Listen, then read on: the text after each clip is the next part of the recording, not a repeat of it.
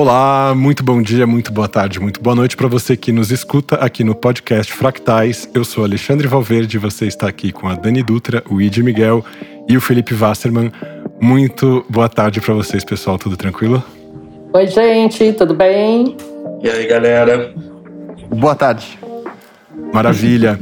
Hoje a gente vai conversar sobre uma questão que é um, um ponto fulcral, assim, um ponto super importante da, da vida do questionamento, do início da pergunta, da interrogação sobre se somos ou se não somos autistas, que é a questão do contato visual, que é considerado né, um, um, sinal de autismo, essa questão da dificuldade do contato visual. A gente vai falar um pouco sobre essa questão hoje aqui para vocês. E queria começar falando um pouco da minha questão sobre isso, é, que é curiosa, assim, porque eu tenho a sensação de que quando eu olho para alguém, principalmente nos olhos de uma pessoa, eu capturo informação demais. E eu já faço a leitura dos, do, da face da pessoa, do sinal tem ali no rosto dela, do que ela está tentando transmitir para mim.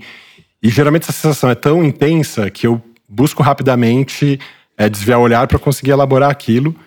E também tenho a sensação de que se eu fico falando, olhando para os olhos da pessoa, eu vou saber para onde os olhos da pessoa estão olhando. E se os olhos da pessoa estiver apontando para minha boca, para meu nariz, para minha bochecha, para meu cabelo, eu vou ficar tentando pensar por que, que a pessoa está olhando para aquele lugar naquele momento. E provavelmente aquele pensamento vai se sobrepor ao que eu estava tentando dizer, eu vou me embaralhar. E aí eu prefiro nem ficar sabendo, eu deixo a pessoa olhar para onde ela quiser e eu fico falando o que eu preciso falar ali. E, e além do mais, eu tenho uma sensação de que quando eu estou conversando o meu pensamento ele vai ocupando um espaço, ele vai formando uma espécie de como eu posso dizer assim, um, um volume, uma, uma, volumetria, uma cena na minha frente que eu preciso olhar para ela, entre aspas, assim, vamos dizer, né? Então eu gosto de ter essa, esse vislumbre, essa, essa questão de ficar dirigindo o olhar para o nada, onde estão os meus pensamentos, vamos falar assim. Então essa tendência é muito comum em mim. E aí a impressão que as pessoas têm é que eu não sustento o olhar. E isso pode causar muito desconforto, embora eu também possa sustentar. É, eu sei que se eu é, quiser me concentrar e ficar fazendo isso de propósito, eu, eu posso, mas é bastante desconfortável. E a não ser que, óbvio, e aí eu vou falar sobre isso daqui a pouco, depois de passar a bola aqui para vocês, mas quando eu estou trabalhando, que aí muda muito a questão de como eu dirijo o meu olhar e o que, que meu olhar busca. E aí eu quero falar com vocês sobre isso daqui a pouquinho, mas eu vou passar a bola aqui para você, Dani. Como é que é essa questão do contato visual para você? Essa é uma das coisas muito engraçadas, acho, do, da questão para mim do contato visual é que eu me percebo sempre olhando para várias direções, né? Enquanto eu estou falando com uma pessoa, eu olho, eu olho para a pessoa, mas aí eu penso, olho para cima. Sabe aqueles recursos que as pessoas acham que estão lendo nossa nossa nosso comportamento, né, corporal, quando fala, ah, ela olhou para cima, para o lado esquerdo, olhou para cima, para o lado direito e tal, eu acho que eu sou vítima desse tipo de coisa justamente por não corporal, né? sustentar, né? exatamente. Não sustentar tanto. Assim como você, acho que profissionalmente a gente aprende a fazer isso e até em outras ocasiões de forma educada, como ah, olhe para uma pessoa quando ela fala com você. Então, esse aprendizado gera um masking naquilo que seria a nossa natureza de não olhar. Então, propositalmente, você olha, mas meus amigos me pegam assim, falando assim: não, mas olha para mim, mas você tá prestando atenção? Uhum. Mas não tá prestando atenção porque você desviou o olhar completamente. E aí acho que isso também dificulta entender se as pessoas estão com um olhar fixo em alguma coisa. Eu acho que tem essa verdade que você fala da gente captar, né? Muito mais em um.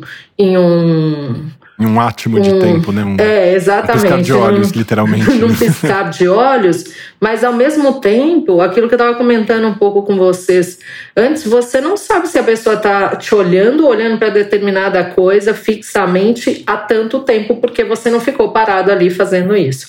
Eu acho que essa, essa questão do tempo do olhar acaba se perdendo, mas não é algo que que eu tenha um desconforto no sentido de dizer, putz, essa questão de eu não fixar o olhar, ela me prejudica na percepção do mundo, na percepção de uma pessoa.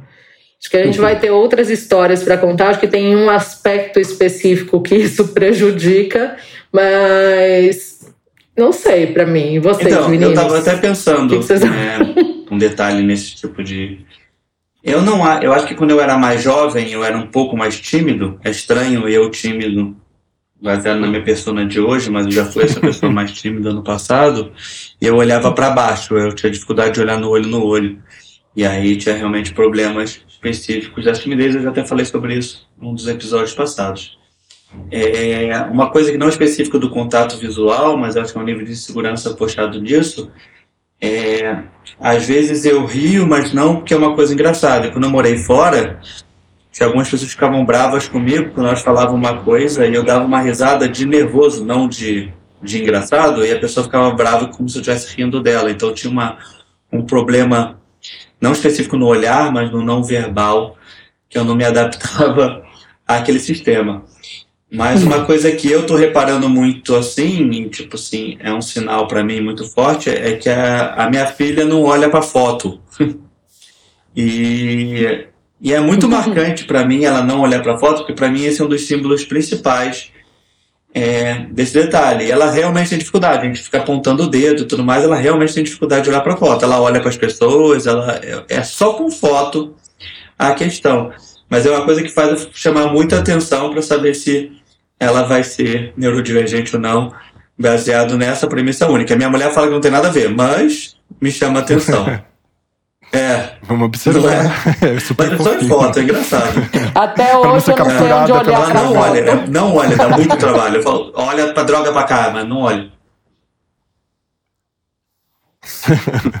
É engraçado isso, porque para todo mundo aqui, o olhar ele tem um peso, né? Não sei se vocês compartilham disso, mas o olhar tem um peso. Então, quando eu olho para alguém, ou escolho direcionar o meu olhar, é sempre algo que vem com mais intensidade. E talvez por isso, para pessoas neurodivergentes como um todo, nesse sentido, o olhar do outro, né, e essa coisa de, tipo de olhar na cara de alguém e ficar encarando, seja mais difícil do que para a média, porque não sei se vocês compartilham disso, mas tem um significado muito maior. E pensando, tipo, essa coisa de do meu olhar para o outro e como eu percebo o outro me olhando, né? Isso é muito interessante. Eu percebo que quando eu vejo as outras pessoas me olhando, eu coloco o peso que eu coloco quando eu olho para alguém. E não necessariamente peso de algo tipo pesado e dolorido, mas peso no sentido de tipo conteúdo ali dentro, sabe? Então, talvez por isso seja tão difícil olhar olho a olho o tempo inteiro, porque não necessariamente o tempo inteiro eu quero ter aquele peso. E as pessoas tendem a cobrar muito o olhar de mim, porque quem me conhece sabe que quando começou a perder meu olhar numa conversa tipo tete a tete, eu não tô mais ouvindo, tipo, eu realmente não tô. E o que acontece, Alice, você falou essa coisa, né, de montar a cena. O que acontece é isso, é que às vezes a pessoa tá falando comigo, eu tô muito focado, olho no olho, e aí eu começo a formar a cena do que ela tá falando. Só que num determinado momento, o meu enredo acaba caindo para outro lugar. E aí minha imaginação vai indo. Nesse momento, aquele meu olhar. É capturado. Tava no, é. tava no olho a olho com a pessoa, vai se perdendo. E a pessoa naturalmente percebe que meu olhar começa a ficar mais vazio e as pessoas ficam bravas. Então, acho que essa coisa de perceber o olhar dos outros e como isso reflete em como a gente olha, passa muito por esse lugar esse lugar do peso, tipo, do conteúdo daquilo. E por isso talvez essa relação de olhar e ser olhado seja um pouco mais profunda para as pessoas, para pessoas como nós que são neurodivergentes.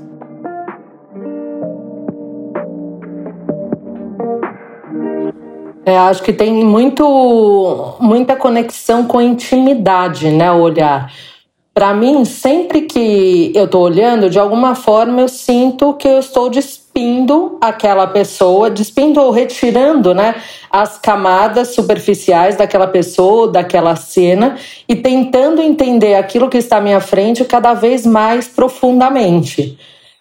Talvez por entender assim, é que eu também me sinta muito desconfortável quando tem alguém olhando para mim. Porque o que, que eu deduzo? Essa pessoa está interessada em me despir, não no sentido no sentido sexual, vai. Mas, é, assim, mas é. despir, exatamente. Uhum. Despir, e aí você começa a imaginar por qual motivo. Você não, eu já começo a imaginar por qual motivo aquela pessoa está querendo me despir. E aí já vai uma. uma, uma Essa casca de uma fan- cebola que você vai tirando. Já vai uma fantasia. E a pessoa só Não tava é? brisando no nada. Então, então realmente eu tenho muita dificuldade. E por outro lado, as pessoas acham que eu faço vira e mexe, eu tenho um olhar que faz assim, ah, agora eu não posso porque eu tô com botox, não consigo. É, mas eu arregalo o olho, é verdade, gente, esse botox fez assim, né, essa última vez não deu muito, ficou um pouquinho duro. não mas eu dou uma funciona. regalada assim, que as pessoas falam que eu não posso arregalar o olho, quando, que- porque eu acho que ninguém percebe que eu tô arregalando o olho. quando eu vou dar uma, uma, um olhar, por exemplo, uma amiga minha sobre alguma coisa, eu exagero. Então, assim, acaba ficando caricato, né? Eu não sei ser suave. Eu acho que essa, essa é a importância. Eu não, sei ser suave no olhar. É, talvez não seja, Dani, porque não sei se você compartilha disso, mas tem uns olhares meus que, tipo, são muito característicos e as pessoas reparam na hora, assim. É, fala assim, nossa, que cara é essa, né? É. Então Mas tem que tomar cuidado. Mas, Dani, você falou lindamente dessa questão da nossa maneira de olhar para ir perscrutando, né? Entrando cada vez mais, adentrando cada camada dessa casca de cebola que é uma pessoa, né? E, e o que eu queria falar é, nesse bloco era justamente sobre isso, né? Nessa fala agora, é sobre essa diferença que, inclusive, é neurológica, assim, sobre é, olhar para o interlocutor, né? Para com quem a gente está conversando, ou né, fixar esse olhar, ou recusar esse olhar, recuar o olhar, né? E, na verdade, isso é uma diferença de padrão. Pessoas neurodivergentes tendem, mais comumente, não é uma exclusividade, não quer dizer que uma pessoa que consiga manter contato visual não possa ser do espectro, mas elas tendem justamente a ter esse, esse recuo, esse recolhimento do olhar quando se, quando se deixam observar, ou quando são observadas e tal. E por todas essas questões que a gente trouxe aqui, dessa hipersensibilidade, da informação excessiva, de como o nosso pensamento é formado, de como se constitui na nossa cabeça, para você ver como um átimo, né, um instante de um olhar já pode é, gerar na gente todas essas ondas de choque, vamos falar assim. A gente prefere se poupar a cada vez desse excesso, né, vamos dizer. E mas quando a gente está examinando é o contrário. A gente quer justamente capturar cada vez mais elementos para conseguir ter mais clareza daquilo que a gente está observando. E é por isso que profissionalmente eu não tenho nenhuma dificuldade em manter o meu olhar fixo, né, capturando informações da pessoa. E, e outras pessoas neurodivergentes também com qualquer trabalho, não necessariamente um trabalho de, de, de apoio, necessariamente de ajuda para com alguém. E, e o contrário também é observado. Geralmente as pessoas normotípicas, elas tendem a sustentar o olhar nessa situação social em que elas são observadas, mas quando elas devem prestar atenção em alguma situação em que demande mais atenção dela, a tendência é ela usar menos os olhos e usar mais a orelha. Então, de ficar mais capturando informação a partir da, da audição do que exatamente a visão. É, é curioso isso, isso é- essa pesquisa é citada no livro da Temple Grandin, um cérebro autista, é, um- é super interessante como ela explica isso. Mas para mostrar justamente dessa diferença, na verdade. É só uma diferença de padrão. Nós olhamos mais para fora quando estamos observando e mais para dentro quando somos observados. E eles olham mais para fora é, quando estão sendo observados e mais para dentro quando estão observando. Interessante. Nossa, interessante vou- mesmo. Nunca tinha pensado, faz total sentido. É. Eu vou aproveitar esse momento para fazer, tipo, momento perguntas para você, Ale. Porque, assim, até para contextualizar as pessoas, acho que isso é Claro. bom ser lembrado sempre sobre a neurodivergência, que é basicamente qual é a diferença de alguém que é esquizofrênico para alguém que é neurodivergente?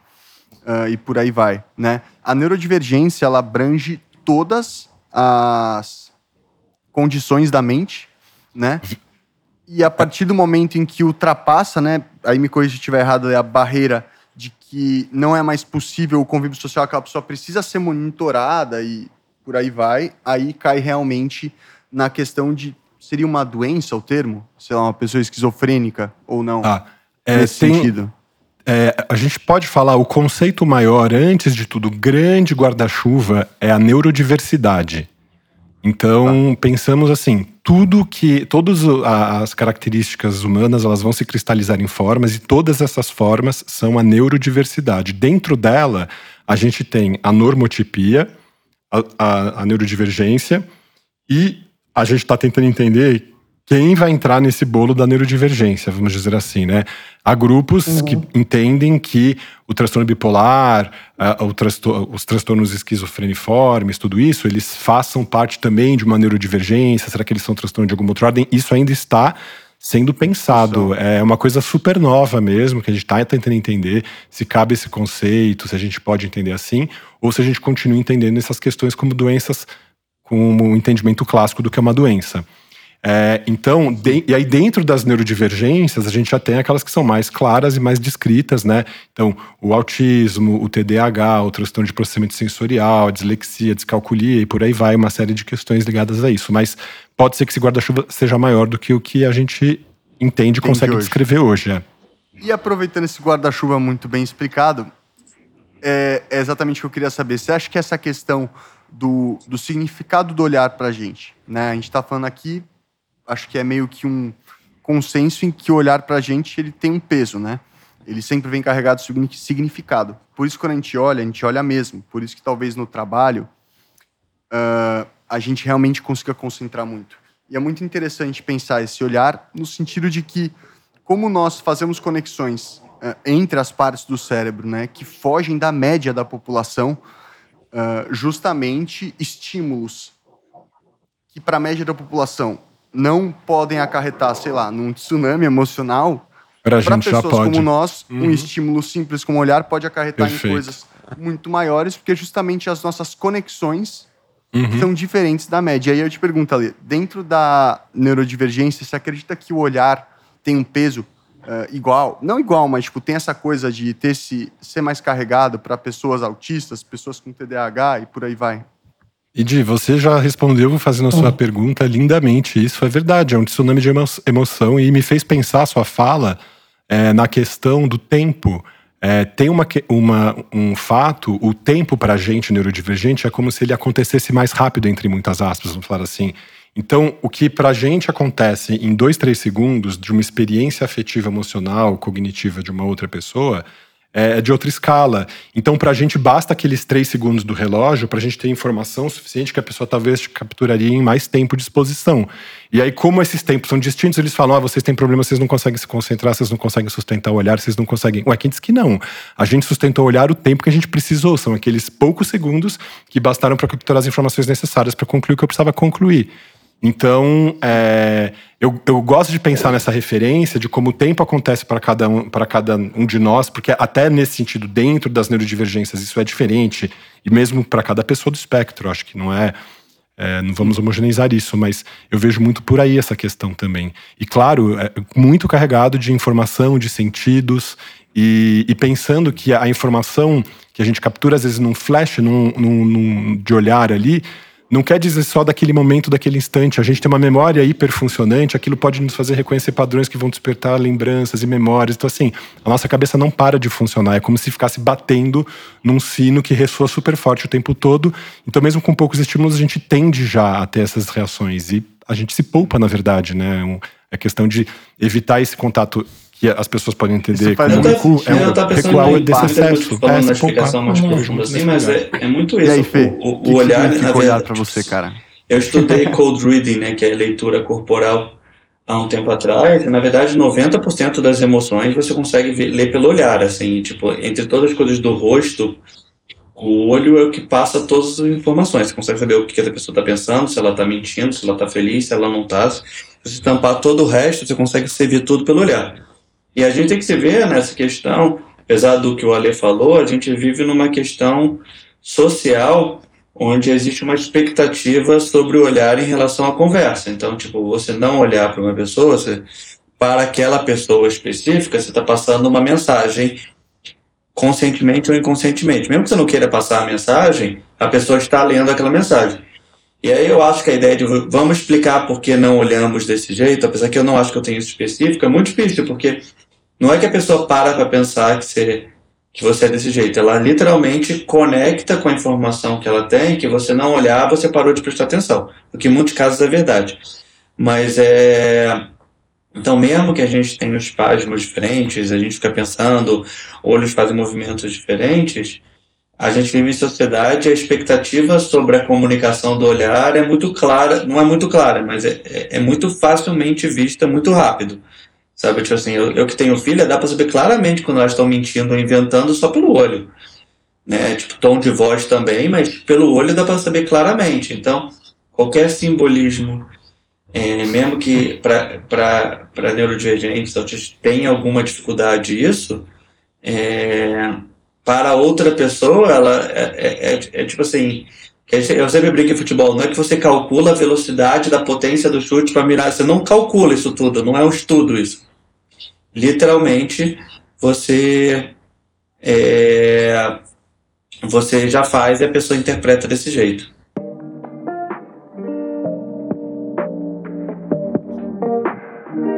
É interessante essa questão que você trouxe, é justamente de, de às vezes não se denunciar pelo olhar nesse sentido, né?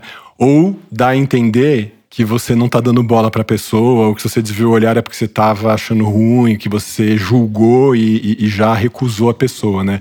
E aí, aproveitando para contar dessas histórias que a, a gente não sabe que poderiam ter acontecido, porque não se desdobraram por causa de uma questão dessas, teve uma situação muito engraçada.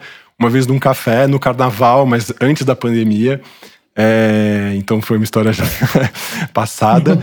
É, tava num café e realmente passou um cara muito bonito e tal. E eu olhei e ele me olhou também. E aí eu olhei pro lado ali e falei, caramba, tal.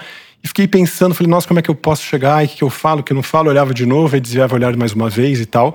Naquela época eu não tinha clareza do meu diagnóstico, então eu estava ainda bastante capturado e refém dessa situação, que agora já mudou um pouco também. E aí eu escrevi um, um papel, assim, um guardanapo, o meu número de uhum. telefone, passei do lado da mesa dele e deixei. E aí depois ele pegou meu telefone e falou: Nossa, cara, legal que você deixou o seu número, mas eu tava tentando deixar claro para você que eu tava afim de você te olhando lá do café e tal, você não olhou nenhuma vez e tal, o que que tá acontecendo, você curtiu mesmo? e aí eu falei, putz, tipo, essa informação foi na, na prateleira das coisas que eu não sabia explicar na época ainda, mas é uma história bastante cabal de como eu me dei mal por causa disso. Eu tava pensando assim em todas as histórias assim, eu me lembro de uma, de uma ex-namorada minha, que ela falava que fazer os, os caras chegarem nela era muito fácil, que era basicamente que ela falava que é, é, olhar, fazer cara de tímida, olhar para baixo e contar até cinco que o cara chegava. E aí ela fazia e era claramente funcionava, porque, tipo assim, basicamente o homem precisa exatamente disso, de alguém que olha para ele, mas que está mostrando o que quer e está meio insegura, e o homem se sente mais seguro de ir, porque ela está insegura. Então, era todas informações precisas. Ela falou, Felipe, é perfeito, assim. Aí eu falei, você fez em mim? Ela, claro. Eu falei, cara, funcionou perfeitamente. Né? Então essas coisas é muito engraçadas, assim, quando as pessoas. algumas pessoas fazem natural, outras pessoas têm a técnica. A minha esposa, ela. Em, em noitada, ela, ela stalkeia as pessoas, então eu acho que é mais freak, assim, e eu percebi isso, e pra mim foi muito claro que ela tava stalkeando, eu achava muito errado, mas funcionava porque ela é bonita, então, tipo assim, eu falo, eu falo pra ela, só funciona porque é bonita, porque faz duas pessoas só te acharam maluca. Mas assim, eu, eu acho que quando eu era muito novo, tinha a questão da timidez. Eu, eu demorei muito para dar o primeiro beijo, assim. Depois eu, tipo assim, passou em segurança, facilitou. Mas antes disso, demorou muito. Eu teve um case que eu já até contei aqui, que eu olhava para baixo constantemente e as pessoas estavam achando que eu estava olhando para os peitos delas. Ou, tudo, eu nem tava, eu só estava tímido. Mas eu passava uma mensagem totalmente errada uhum. é, da informação, entendeu? No meu olho claramente mostrava a insegurança que eu estava para aquilo, e depois que eu aprendi que o olhar é segurança, tipo, facilitou muito isso, assim. Então, tipo assim, eu acho que tem essa questão. É, eu acho que homens e mulheres talvez tenham esse tipo de diferença no flerte de quem. Hoje em dia eu acho que muda isso um pouco, eu não estou na noitada há muito tempo, mas quem dá o primeiro passo não, mas quando eu era mais jovem era muito mais um trabalho do homem fazer isso, assim, eu espero que isso tenha mudado. E e da mulher de esperar e usar o olho pro flerte, e o homem do olho da segurança. Então tinha muito isso claro, e eu não tinha o olho da segurança quando era jovem, então eu tinha muita dificuldade nisso até conseguir domar. É, ou a minha própria insegurança que estava no olho e facilitou isso, assim, mas estava muito claro a comunicação via olho.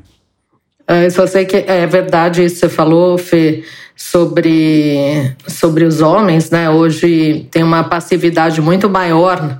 Embora eu também tenha saído um pouco desse ambiente, né? Mas às vezes eu, eu sou solteira, às vezes eu frequento, obviamente, um, uns lugares e você vê que as mulheres têm uma atitude muito diferente do que tinha antes. E embora eu seja conivente com a prática, eu não faço isso. Não é, eu não sei, porque é isso que eu falei. Eu não, eu não tenho essa suavidade, entendeu? Se o cara for ficar esperando eu chegar nele com um flerte, ele vai ficar esperando todos os dias da vida dele. O que eu posso fazer é conversar, e é o que geralmente acontece. Mas aí o que, o que acontece efetivamente? Nossa, tô lotada de amigo homem.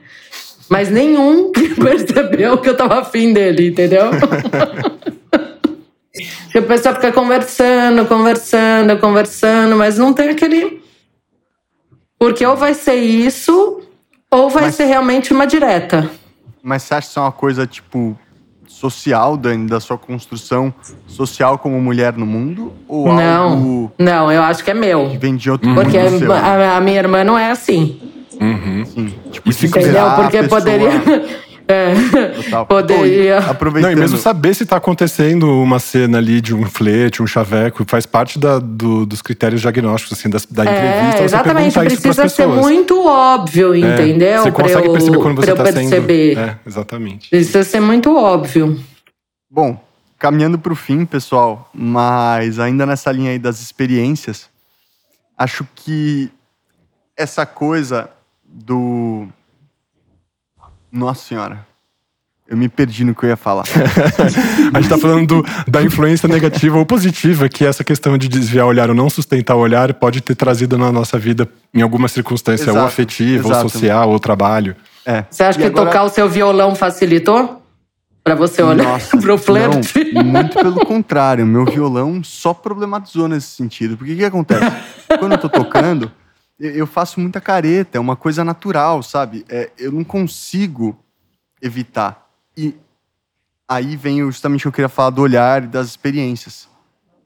Enquanto estavam falando, eu fiquei pensando que o olhar ele é muito um termômetro de áreas minhas que eu não gosto de mostrar.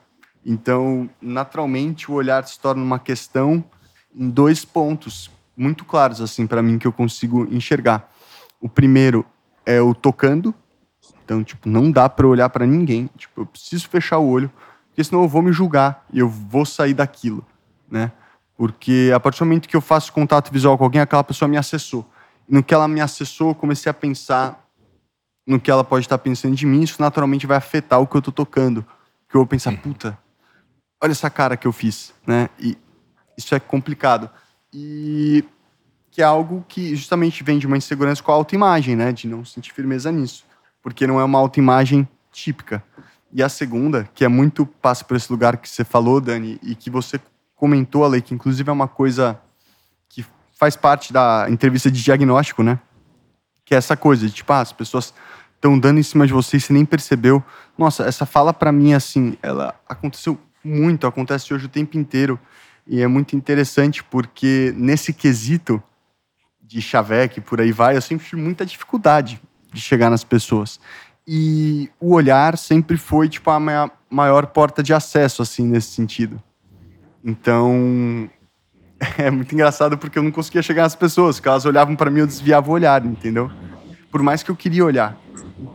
Então o olhar ele tá nesse lugar, nesse lugar do hum, se eu olho para você, da você cebola, da cebola. É, exato. E será que eu quero que você olhe tipo as camadas desse meu lado, né? É, as camadas tipo, da minha insegurança de chegar em você numa situação amorosa. Deixa eu só contar uma história engraçada nisso que passou. Há muito tempo claro. atrás, muito tempo atrás, eu fui numa festa de psicologia que meu primo fazia psicologia na PUC e eu estava deprimido com alguma coisa que eu não lembro o que, que era. Eu fui na festa deprimido, eu fiquei no, no canto deprimido no canto. Eu estava realmente deprimido com alguma coisa, não lembro o que, que era. E aí um monte de mulher veio falar comigo. Eu falei, putz, descobri o truque, apesar que era pra psicologia, então, eu, tipo assim, fazia todo sentido as pessoas de psicologia de quererem falar comigo que tava caindo. Aí, depois de um tempo, eu fui na outra festa, falei, cara, vou usar o mesmo tempo. Só que a galera era boa de psicologia, sabia que eu estava deprimido, não funcionou zero, assim. Mas eu me lembro especificamente. O masking mal feito. Não mandei muito bem no teatro. Essa coisa do olhar. Então, se tiver Essa deprimido, solteiro, vai pra festa de psicologia, vai funcionar. pessoal vai querer, alguém vai querer conversar com você para entender sua profundidade. Mas é muito doido isso dessa coisa do olhar, né? Porque até para encerrar aqui nossa conversa, se vocês compartilham dessa sensação de que o olhar ele é difícil, mas uma vez que a troca acontece, e o primeiro contato é feito, eu pelo menos pego confiança muito rápido. E aí, tipo, eu já me desatinei a conversar e falar muito com aquela pessoa, a partir do momento que eu senti a abertura, né? E o olhar só vai ficar complicado nos próximos passos, que são os passos da atitude. Então, eu sinto que nas coisas que envolvem o olhar e que, pelo menos na minha vida, eu sou muito inseguro, os momentos de, tipo, sabe, tudo ou nada, assim, de muita decisão, são complicados. Isso, na verdade, na minha vida é um pouco complexo em tudo, quando eu paro para pensar. Eu tenho muita dificuldade com 8 ou 80 e ao mesmo tempo não, mas enfim, isso é papo para outro episódio. Isso que eu ia falar, você deu várias sugestões de episódio aí, de pensei na questão da autoimagem, nessa questão da impulsividade, na questão da hiperfixação afetiva, você trouxe vários pontos aí legais pra gente desdobrar. E fica aí é você que tá aí do outro lado, querido ouvinte, ouvindo aí o que pode vir, comenta no Instagram, manda pra gente, fala o que você quer que a gente te escuta. Um grande abraço, pessoal. a gente não te olha, mas a gente te escuta. Exatamente. Nossa, genial, Dani. Sacanagem. Ai, ai, valeu, tchau. gente. Você não vai dar tchau? Você nunca dá tchau, cara. Um beijo. Falou.